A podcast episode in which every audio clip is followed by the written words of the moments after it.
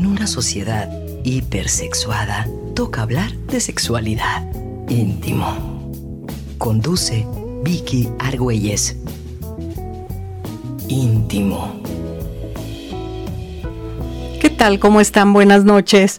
Pues aquí estoy, eh, eh, Carlota Tello, a tus órdenes, eh, supliendo a Vicky Argüelles, que anda de trabajo en otra ciudad, y con mucho gusto estoy aquí ahora con una invitada especial. Me da muchísimo gusto saludarte, muchas gracias por escucharnos, muchas gracias porque, bueno, pues en este programa todos los lunes de 9 a 10 tenemos muchas cosas que decirte y te agradecemos que estés con nosotras esta noche. Vamos a hablar sobre sexualidad, sobre educación sexual y sobre la parte que es tan pertinente de hablar porque la sexualidad es lo más humano que hay. ¿Y eh, por qué no se puede hablar de sexualidad? ¿Por qué se nos dificulta? ¿Por qué eh, nos trabamos cuando tenemos que hablar con nuestras hijas e hijos? ¿Por qué de repente la gente, cuando sabe que estudia sexualidad, como que se ríe, como que no lo toma en serio, como que Mm, se han hecho muchos chistes acerca de la sexualidad, porque como decía Freud, lo que no podemos enfrentar, lo hacemos chiste, lo negamos. Y la sexualidad es parte inherente a todos los seres humanos hombres y mujeres traemos la sexualidad puesta desde que nacemos hasta que morimos y no nos la quitamos para ir a trabajar, no nos la quitamos para ir al cine, no nos la, traemos puesta. Así como no te quitas tu nariz y la cuelgas, así la sexualidad la traemos puesta. Entonces, ¿qué pasa? ¿Qué es lo que ha pasado a través del tiempo? Que tenemos una cultura que no puede hablar de sexualidad, que no puede hablar de eh, todos los problemas inherentes a la sexualidad, que principalmente yo creo que se dan por esa falta de poder hablar tranquilamente y de poner en la mesa los temas de sexualidad. Decía Michel Foucault, el silencio al que hemos llevado a la sexualidad, lo único que nos ha traído es muchísimos problemas. Abuso sexual, embarazos precoces, eh, falta de relaciones buenas en la pareja, falta de erotismo en las mujeres, etcétera, etcétera. Y para esto invité a una amiga muy querida que em, pues nos ha acompañado ya varios años. Ella hizo la maestría en sexualidad y ahora está haciendo la maestría en abuso sexual. Es Lolis. Dolores, Dolores Reyes Corcuera. Muchas gracias por estar conmigo, Lolis. Gracias, Carlota, por tu invitación. Es un gusto, es un honor para mí este, compartir contigo este espacio. Espero que nuestros, este, nuestro auditorio salga enriquecido de esta, de, la atención que va a tener a este espacio. Así es, yo creo que sí, Lolis. Fíjate, eh, la pregunta es muy interesante, ¿no? ¿Por qué no podemos hablar de sexualidad? ¿Tú qué piensas? Mira, yo creo que hay muchas carencias educativas en esto está pues relacionado por que en la historia de la educación no había fundamentación científica, entonces lo que normalmente denominamos educación no es una educación completa al menos, o no es realmente una educación desde el punto de vista que no tiene bases científicas. El momento histórico en el que ahorita estamos, pues tenemos ya una explosión muy grande de alternativas educativas que no son la, bueno, aparte de la tradicional, que es que tiene, algún, tiene algunas carencias definitivamente. Estas nuevas tendencias de educativas ya traen fundamentación científica y entonces eh, la ventaja que tenemos en este momento histórico es que el abanico de opciones educativas ya viene mucho más integrada la educación realmente sexual, porque a lo otro que llamábamos educación, pues realmente no era educación, era quizás una educación incompleta o una educación pues llena de tabús, este, y que hay que mejorar y gracias a los avances científicos en las áreas educativas, eh, empezamos ya a tener generaciones que verdaderamente podemos decir que ya tienen educación sexual. Claro, aún yo yo diría aún incompleta, ¿estás de acuerdo? Claro. Porque hay algunos temas que todavía sacan urticaria, ¿no? Y en estos momentos, como tú dices, con todas estas alternativas y aparte los derechos humanos y aparte la el compromiso a la no discriminación, pues pensaríamos que ya estamos del otro lado y no. Todavía hace falta. No, definitivamente sí. Ahorita, pues yo solamente mencioné esta característica del Sí. momento histórico en donde la investigación en la área educativa ya tiene muchísimo más fundamentación científica comparado con la educación tradicional. Que el trabajo, bueno, apenas empezamos, apenas los programas de educación sexual están iniciándose en las escuelas Sí. de alguna manera mucho más eficaz, mucho más eficiente. De que hay trabajo, pues por supuesto. ¿Por qué? Porque el rezago histórico que traemos arrastrando de años, pues es enorme realmente. Enorme, claro. Por eso es, estas maestrías, diplomados, todo lo que tenemos y todo lo que hemos hecho a través del tiempo, digo, yo ya tengo 30 años como educadora sexual y a través de, mm, llevo como 37 diplomados diseñados y impartidos y todo, y ahora la- las maestrías que tenemos tanto en pareja como en, en sexualidad y género y la, la de recién eh, creación de, de abuso sexual, pues nos tienen que dar más elementos para todo este trabajo que necesitamos hacer, ¿no? En este momento, como, como, como tú dices. Y bueno, pues este, para eso estamos hablando hoy de este tema, porque es muy importante, es si nosotros nos ponemos a ver la problemática generada por la falta de educación sexual es tremenda. Y con la pandemia, pues algunas cosas se elevaron, por ejemplo, el abuso, ¿no? El, abuso sexual, que venimos hablando de más o menos dos niños o niñas van a ser, van a vivir abuso antes de cumplir los 18 años, ahorita estamos en 3.5, ¿no? Terrible. ya sí. en, ajá, en lugar de en lugar de dos. Entonces, esto es terrible. Ahora, algunas leyes como que han sido más específicas en, en torno al abuso, porque antes, por ejemplo, y esto es nuevo, creo que tiene un año o algo así, pero antes una chica de 15 años que, que vivía violencia sexual de cualquier tipo, si ella decía, pues es, es mi novio, yo quiero y yo estoy de acuerdo y hay consentimiento, pues no pasaba nada, aunque el novio tuviera 18 años o más. Ahora no. supuesto. Ahora no. Ahora ya se dice, y, y en la ley, está respaldado por la ley, no hay consentimiento en menores de 18 años. Claro. Ajá. Por supuesto. Sí. Fue un gran avance y un progreso increíble, partiendo, por supuesto, de una observación muy profunda, de una fundamentación científica que hace que progresemos como sociedad. Sí. Desde un punto de vista, en este caso, judicial, y en donde la sociedad realmente tiene una herramienta de punto de partida. Tiene hay límites muy puntuales ya en estas Claro. leyes y cada vez son más definidas y apoyan más a la sociedad y la sociedad también se apoya en las leyes. Exacto. Ajá, así es como debería de ser.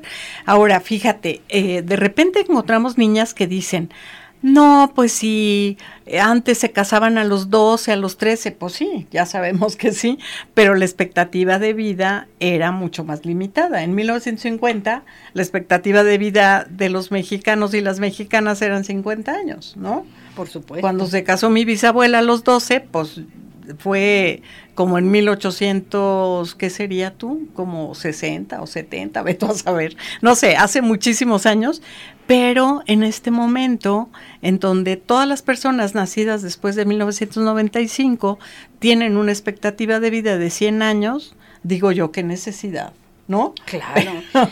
que, que vivan mejor su adolescencia y que tengan novios y novias y conozcan y sepan hacia dónde van y qué quieren, ¿no? La oportunidad de madurar y la oportunidad de, de formarse, la oportunidad de tener acceso a una educación universitaria, por supuesto, que favorece muchísimo una maternidad más sana, más natural, más comprometida y con resultados mucho más positivos. Claro.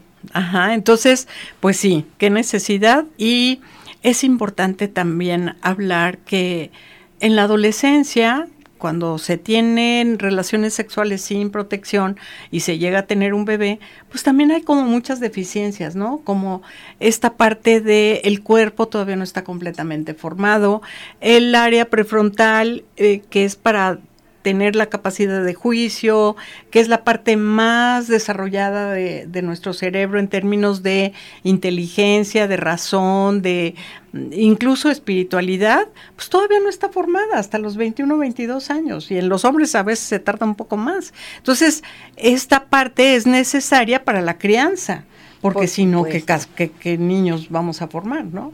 Por supuesto.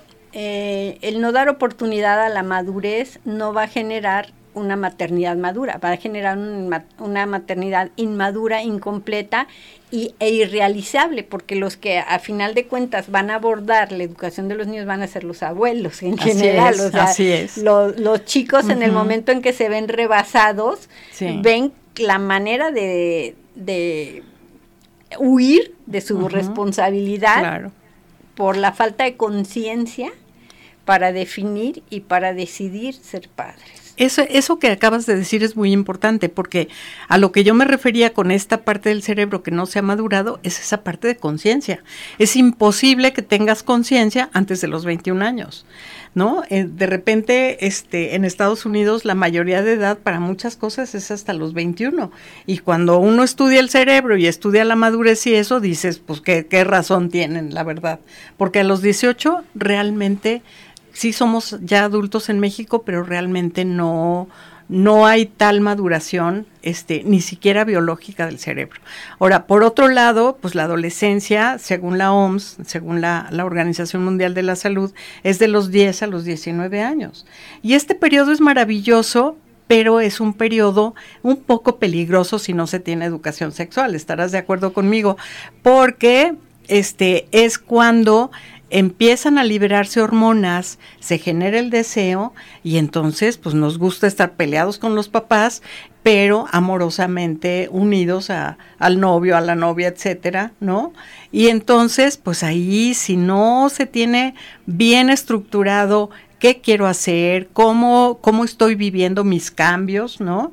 Mis cambios en mi cuerpo, mis cambios, los niños con sus eyaculaciones que, que empiezan como emisiones nocturnas, las niñas pues con la menstruación y todo. Todo eso va generando deseo deseo de ser abrazada, deseo de querer tener relaciones sexuales y todo. Entonces, la educación sexual lo que hace, pues es eh, como promover un poquito que el debut sexual sea un poquito más tarde, entre más maduros sean ambos va a ser mejor, porque ninguna niña a los 12 años, qué necesidad otra vez, ¿verdad? Citando a Juan Gabriel, o sea, ajá, como que pues no está eh, suficientemente madura ni eh, ni tiene las herramientas para protegerse. Vamos a ir a un pequeño corte y enseguida regresamos con ustedes. Muchas gracias íntimo. Porque todos tenemos derecho al placer. Volvemos.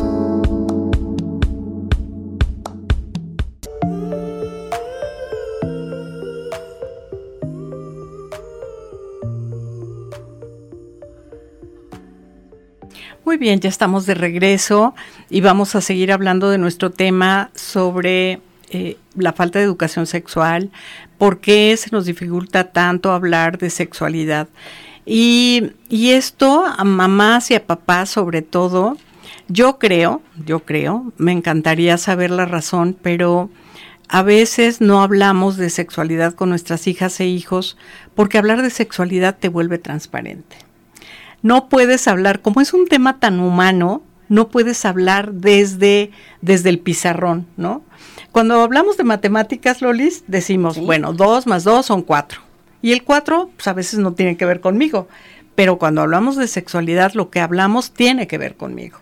Claro. Porque no es, eh, se va a notar si hablas incoherencia, si hablas cosas que no hayas vivido, cosas con las que no estés de acuerdo, cosas, hay muchos temas que todavía son temas como muy escabrosos, por ejemplo, el tema del aborto, por ejemplo, el tema este, mm, de los matrimonios igualitarios, que, que de repente podemos tocarlos muy bien cuando estamos eh, platicando, leyendo, etcétera, pero a la hora, yo he visto a mamás que a la hora de que ven en una plaza, en una calle, a dos chicas besándose o dos chicos, y los, y los hijos preguntan, mamá, ¿por qué? ¿Por qué se están besando? Los papás trastabillen, los papás no saben qué contestar, ¿no? Entonces, por un lado, pues puede ser un tema muy bueno para, si el niño pregunta, decirle, pero por otro lado, profundamente, estos papás y mamás no saben qué hacer porque ellos no recibieron educación sexual. No sé qué pienses al respecto, pero... Claro, yo creo que en el proceso de nuestra infancia, adolescencia y juventud eso estaba muy oculto, muy tapado. Sí. Que sí lo, lo veíamos ahí entre líneas un poco y eso es lo que no favorece que tengamos naturalidad a la hora de hablar con los hijos, pero ahora existen muchas herramientas, existen estos programas, libros, artículos, en internet podemos encontrar muchísimo sobre educación sexual y también ser francos con nuestra experiencia. Por ejemplo, si yo no tuve dentro de la escuela una compañera que pudiera decir abiertamente que estaba enamorada de otra mujer, bueno, pues a mí me va a costar mucho trabajo. Entonces yo tengo que partir de mi realidad, pero no quedarme con esa realidad para poder educar a los hijos. Entonces podemos ir más allá. Gracias a los programas de educación sexual, las maestrías y los diplomados y también lo que nosotros de manera autodidacta, que eso es muy, muy importante porque quizás no es una realidad para nosotros el accesar a estas escuelas, pero pues sí podemos ir y buscar un libro, entreojearlo en la librería y decidir entre varios y tener una herramienta para poder educar mejor a nuestros hijos, dadas las carencias de nuestra propia historia de vida. Así es. Y también yo creo que tener esa apertura para todos los programas de la SEP, ¿no? Porque ah, también es eso, este, cuántos papás se rehusan a que, a que de repente sus hijos y sus hijas tengan educación sexual.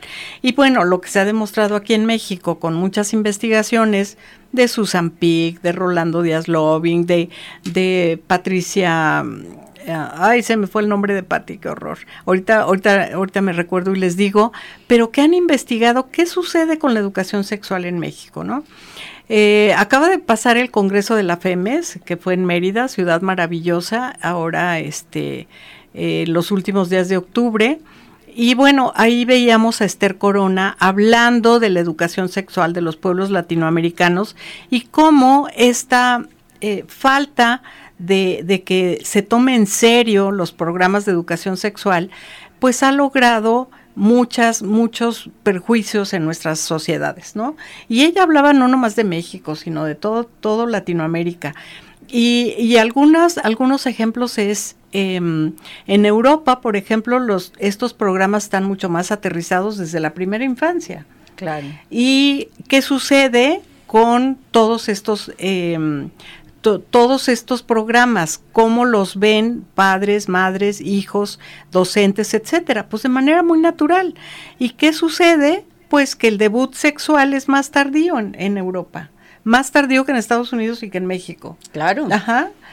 mínimo dos años. Entonces, entre más se tarde el debut sexual, pues los chicos van a tener mayor madurez para no tener tantas eh, parejas sexuales para tener menos parejas, que eso luego como médica, luego luego se me sale y me brinca, ajá, entre más parejas sexuales tengas, pues más em, riesgos hay de infecciones de transmisión sexual, de VIH, que por cierto, déjame decirte, Lolis, y, y a todos nuestros radioescuchas, el VIH en el 2021, la, mm, como la estadística que veníamos manejando, eh, daba por resultado estos cálculos que se hacen, que yo ni entiendo bien, pero ya sabes, este, estadísticamente lo que se esperaba en el, para el 2021 es que hubiera 500 mil nuevos casos de VIH. Son un chorro, ¿eh? Muchísimos. Muchísimos. En el mundo. Sí. Ah, pues tenemos un millón y medio. No. Tenemos un millón y medio. Es la, estadis la última estadística que hay de todo el 2021. o sea, se triplicó. Tener estos datos porque cuando no tienes conciencia de ellos, entonces como que no nos importa tanto la educación sexual hasta no ver qué está sucediendo en el mundo y las consecuencias que tiene la carencia de esta educación, porque van los chicos o las chicas a ciegas con pretendiendo cosas que en realidad no tienen la posibilidad de llevar a cabo de manera sana y adecuada. Así es. Y no queremos asustarles, por supuesto. Yo me odio la, la educación en el miedo, pero es una realidad. Ahora, para, para acabarla de amolar, para acabar, el 90% de estas nuevas infecciones de VIH son en países del tercer mundo, en mm. países que no están desarrollados, en países como México, ¿no? Y Latinoamérica. El 90%. Fíjate que cuando lo mencionaste ahorita este dato del SIDA, yo no me imaginé, yo pensé que era muy parejo a nivel global y ahorita que nos dices en dónde está, pues son los países que más tenemos que poner hincapié en tener educación sexual, en tomar la en tomar conciencia de nuestra propia historia y partiendo de ahí hacer un gran esfuerzo por capacitarnos para poder ser los educadores que merecen estas nuevas generaciones. Sí, que merecen de verdad. Mm, yo creo que no se vale en este momento ya negarnos a eso. Ahora, por un lado estamos hablando de una problemática seria, ¿no? México sigue siendo el primer país con mayor número de embarazos adolescentes en el mundo y también con el mayor número de abusos sexuales a menores. ¿Sí? Niñas y niños. Muchos más niñas que niños, ¿no? Este, antes, hace 10 años que empezamos a trabajar el abuso sexual, bueno, ya tengo 12, pero la estadística era que igual número de niñas que de niños vivían abuso.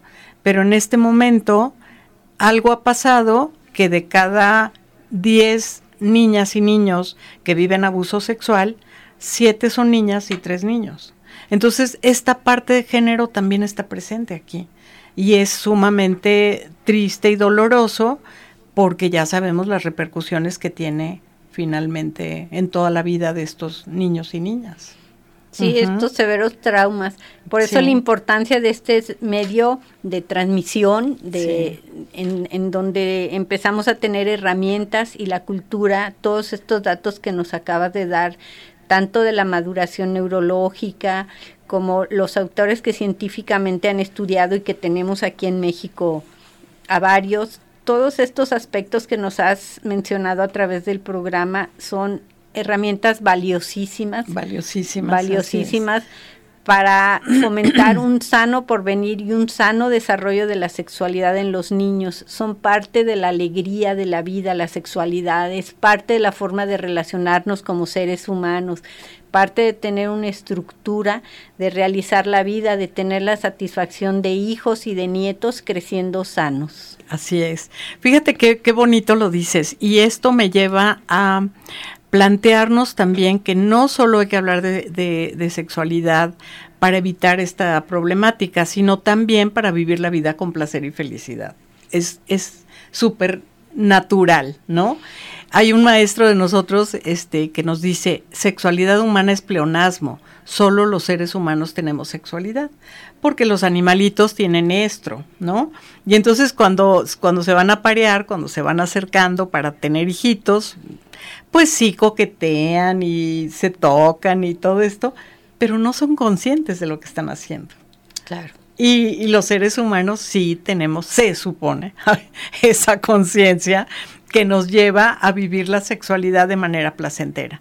Sin embargo, aún en parejas formadas durante mucho tiempo, ya casadas, ya que, que deberían de tener toda la confianza, pues vemos también una problemática porque en esta cultura las mujeres no hemos aprendido a vivir la sexualidad con placer, sino más bien como, como para complacer al otro, ¿no? Sí. Ajá, entonces también ahí necesitamos educación sexual. Por supuesto, en el, los roles del hombre y de la mujer son aspectos muy importantes a tomarse en cuenta, cómo educamos a las hijas, cómo educamos a los hijos y cómo debemos educarlos conjuntamente, de una manera mucho más democrática, mucho más humana igualitaria. Igualitaria, exactamente es el término. Exactamente, sí, Y de lo que mencionabas de la educación sexual, bueno, yo la experiencia que tuve durante 22 años con el cuarto de bebés Montessori es que ahí es donde empezamos. Empezamos con el lenguaje, empezamos a nombrar las partes de nuestro cuerpo tal y como son, no poniéndoles apodos, no poniéndoles sobrenombres, porque entonces no nos podemos comunicar. Pasamos de una familia a otra y son terminologías diferentes, entonces no hay comunicación, se pierde la comunicación, entonces...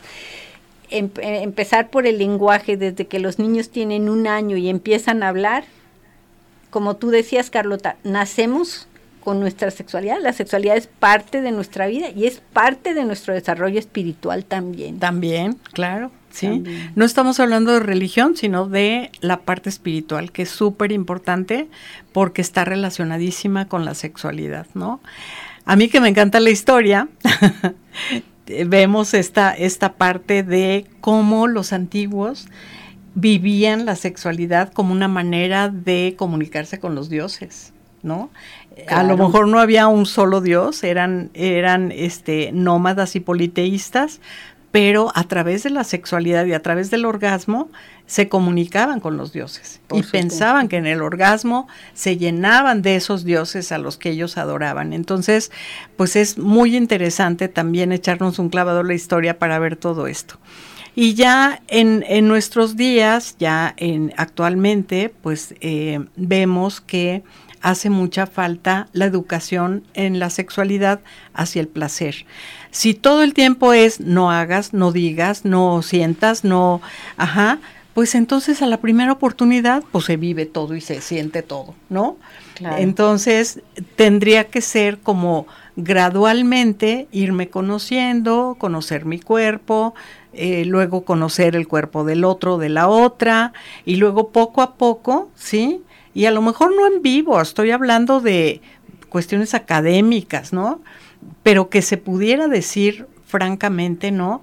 Esta es la vulva, estos son los testículos, este es el escroto, esta es la vagina, porque pues a veces dentro de las escuelas todavía maestras y maestros sienten como feo, así me lo han dicho, como, como que yo no soy tan abierta como tú, también me lo han dicho, pero, pero yo me quedo así como que, ¿cómo que, cómo que tan abierta? Pues mujeres y hombres, todos tenemos lo mismo.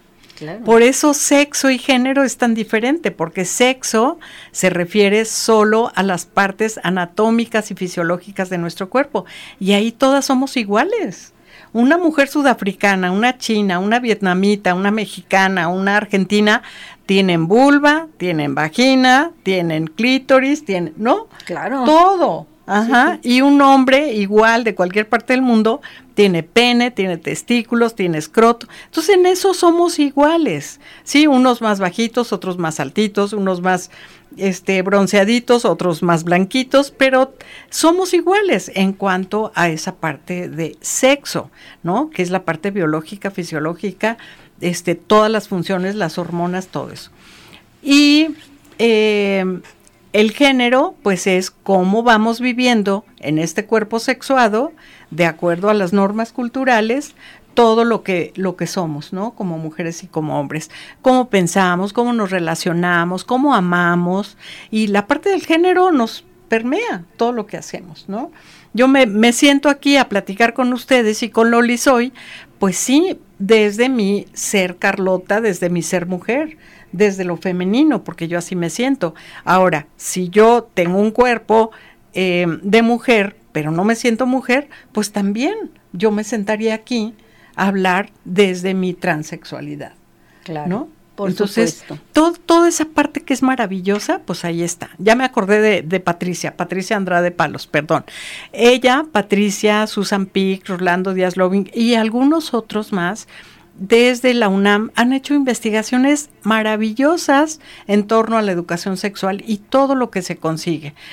Pero eh, a veces, eh, por ejemplo, una vivencia que tuve con Susan es que eh, de repente le llaman de una escuela muy grande, de esas secundarias enormes de, de la Ciudad de México, y entonces le, le dicen, pues ayúdenos porque la verdad es que los papás no quieren que se les dé educación sexual y a, todos los chamacos aquí, las chamacas de secundaria y no sabemos qué hacer porque pues la SEP nos dice que lo tenemos que hacer y bueno, pues eh, eh, aquí tenemos a los papás y las mamás para que hablen con ellos.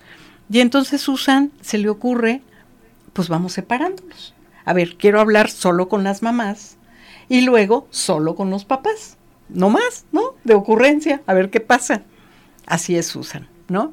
Y entonces les dice a las mamás, a ver, ustedes creen que sus hijas y sus hijos, ustedes piensan que sus hijas y sus hijos ya están teniendo relaciones sexuales. No, no, no.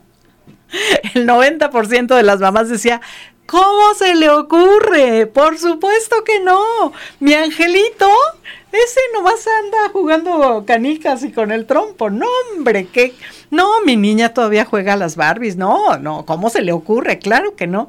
Una que otra decía, pues a lo mejor sí, ¿no? Una que otra. Dice, muy bien, ¿y ustedes estarían de acuerdo en que se les diera educación sexual a sus hijos y a sus hijas? Claro que sí, por supuesto necesitan saber, necesitan saber de infecciones de transmisión sexual, de anticonceptivos, de VIH, de claro que sí, estamos totalmente de acuerdo, todas las mamás.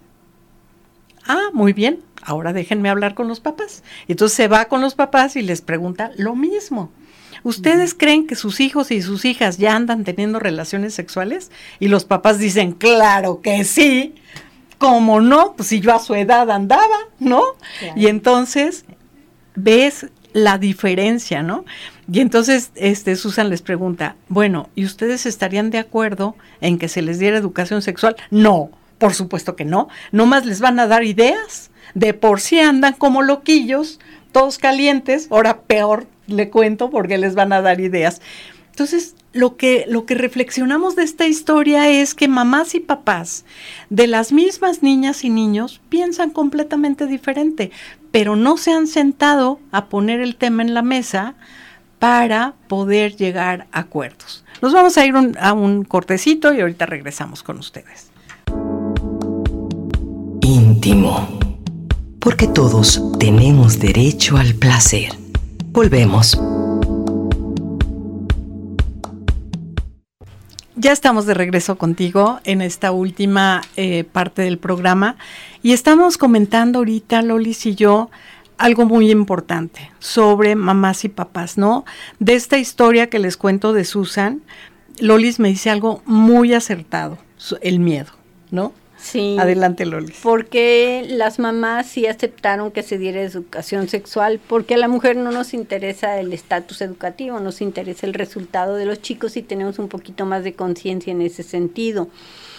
Los papás no querían la educación sexual porque atrás de ellos hay miedo. Ellos pierden su figura de autoridad, dado que ellos en su experiencia y en su historia personal, como la de algunos de nosotros, que hemos tenido que adquirir la educación sexual en otras etapas, un poquito tardías, pero teniendo la verdad excelentes resultados, eh, los papás eh, hay que trabajar con ellos para que eh, tomen conciencia de cuáles son las consecuencias de la carencia de educación sexual y cuáles son los beneficios de tener una educación sexual.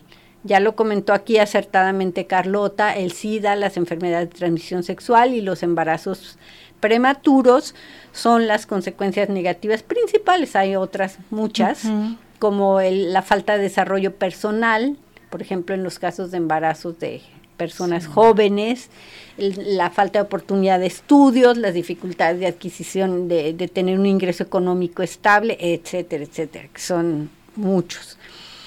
Y trabajar con los papás respecto de estos aspectos sí es muy importante, más con los papás varones que con las mamás. Las mamás sí reconocemos mucho con más facilidad por nuestra naturaleza quizás femenina o por nuestro instinto maternal quizás, este, la importancia pues de tener herramientas y de conocer mejor nuestro cuerpo y de poder favorecer que nuestras niñas y niños, hijos, hijas, nietos, nietas, este tengan estas herramientas para un sano desarrollo y para tener una vida feliz, como decíamos hace rato, que vivir en armonía toda nuestra sexualidad y formando parte importante de nuestro desarrollo espiritual es, es para mí pues el objetivo, el objetivo ser una persona integral, ser una persona sana y ser una persona que vive en armonía, en armonía consigo mismo, en armonía con la sociedad, en la, armonía con su comunidad.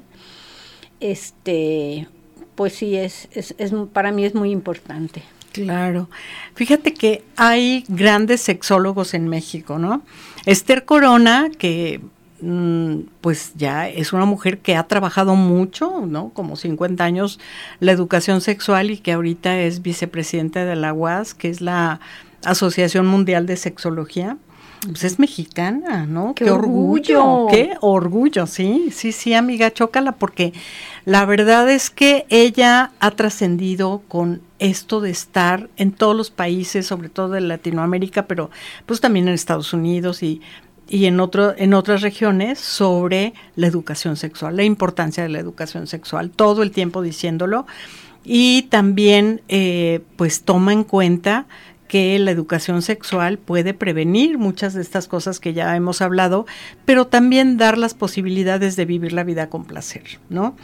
Cuando yo sé que tengo un cuerpo sexuado y que no es nada malo y que puedo conocer mi cuerpo para después conocer el cuerpo de otro, todo a su tiempo, cuando se dé, etcétera, pues va a ser como un encuentro mucho más feliz, ¿no? Esta parte de vivir mi sexualidad y saber que la sexualidad, como dice David Barrios, es un asunto como zapatista, porque el orgasmo es de quien lo trabaja. el otro, no puedo hacer al otro como responsable de mi propio placer, por supuesto, sino que yo tengo que, que ah, saber que mi cuerpo tiene la posibilidad de tener mucho placer. Y fíjate cómo esta, estas diferencias genéricas también impactan en la, en la cuestión del placer, porque los hombres han conocido la sexualidad como alrededor de su pene. Las mujeres hemos ido conociendo la sexualidad en todo el cuerpo, menos allá, menos en la vulva, ¿no? Porque no te toques, no, no esto, no lo otro, no seas cochina, etcétera. Y en cambio los hombres, pues está como mucho más permitido la masturbación, como eh, ellos tienen los órganos sexuales externos, nosotros los tenemos internos, y eso también yo creo que afecta un poco, ¿no? Entonces hablaríamos de estas diferencias tanto de, sexo, que es lo biológico, como de género, que es la parte social, ¿no? Pero generalmente cuando hablamos de educación sexual les decimos esto, que los hombres han aprendido a vivir su sexualidad desde el pene y las mujeres hemos aprendido a vivir la sexualidad desde el cuerpo. Todo el cuerpo, menos esto.